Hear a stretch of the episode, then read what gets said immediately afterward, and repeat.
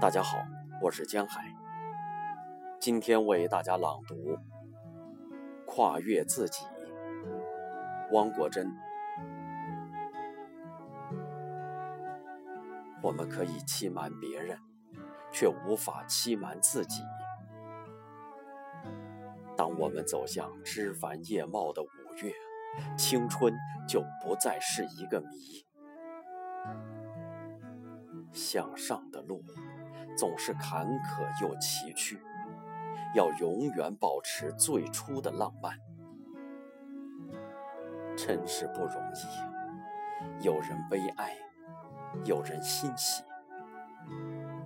当我们跨越了一座高山，也就跨越了一个真实的自己。